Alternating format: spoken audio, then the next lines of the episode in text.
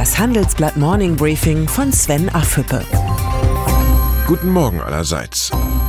Diese Woche wird Angela Merkel wahrscheinlich nicht so schnell vergessen. Am Montag musste sie sich für die ursprünglich geplante Beförderung des geschassten Verfassungsschutzpräsidenten Maaßen öffentlich entschuldigen.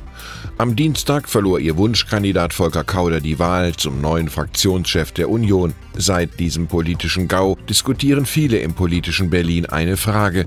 Wie lange noch? Die Recherchen des Handelsblatts zu dieser Frage zeichnen ein klares Bild. Kurzfristig plant niemand den Sturz der Kanzlerin. Doch sollten die Wahlen in Bayern und Hessen zu Niederlagen für die Unionsparteien führen, sei ein weiter so undenkbar, erzählen Unionsgranten. Eine Wiederwahl Merkels auf dem CDU-Parteitag halten viele Unionspolitiker in diesem Fall für ausgeschlossen. Bis es soweit ist, bleibt die Situation diffus. Merkels Gegenkandidaten bringen sich in Stellung und warten auf den richtigen Moment. Unsere Titelgeschichte Kanzlerin auf Abruf beschreibt Merkels schleichenden Machtverlust.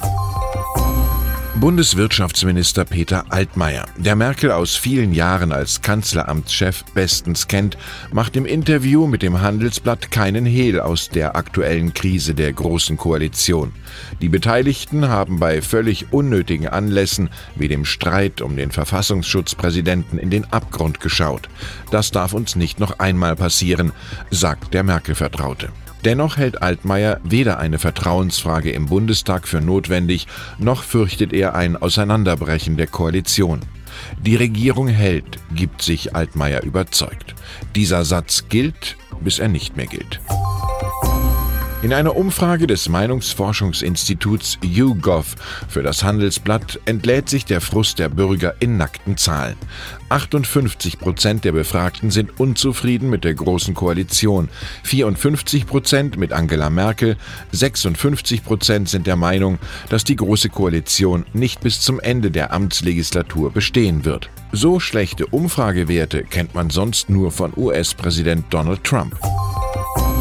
ThyssenKrupp kommt nicht zur Ruhe. Der Vorstand will den kriselnden Traditionskonzern in zwei börsennotierte Gesellschaften aufspalten und so eine Zerschlagung verhindern. In der einen Gesellschaft soll das Geschäft mit Aufzügen und Autoteilen gebündelt werden, in der zweiten Gesellschaft der Werkstoffhandel und das Stahlgeschäft. Vorstandschef Guido Kerkhoff verspricht den Aktionären mehr Wert und eine bessere Entwicklungsperspektive für die Geschäfte. Die Börse feierte die Pläne. Nicht ausgeschlossen, dass sich Interimschef Kerkhoff mit diesem Coup eine Dauerbeschäftigung als Thyssen-Boss gesichert hat. Es gilt das Motto Vorsprung durch mutige Ideen. Die US-Börsenaufsicht hat Klage gegen Tesla-Chef Elon Musk eingereicht. Der Vorwurf, Musk soll Anleger mit der Aussage belogen haben, die Finanzierung der geplanten Privatisierung des Elektroautobauers sei gesichert. Gut zwei Wochen später verwarf Musk den Plan wieder. Wegen des Verdachts auf Marktmanipulation folgten Sammelklagen von getäuschten Investoren. Fake News gibt es offenbar nicht nur in der amerikanischen Politik.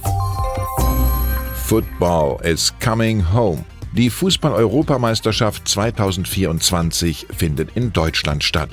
In einer viel diskutierten Entscheidung hat sich die UEFA am Ende für Deutschland und gegen den Mitbewerber Türkei entschieden. Sechs Jahre Vorbereitung sollten für Dauertrainer Jogi Löw reichen, um eine neue Nationalmannschaft mit Titelchancen zu formen.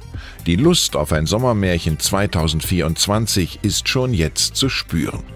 Ich wünsche Ihnen ein sportliches Wochenende. Herzliche Grüße, Sven Affippe.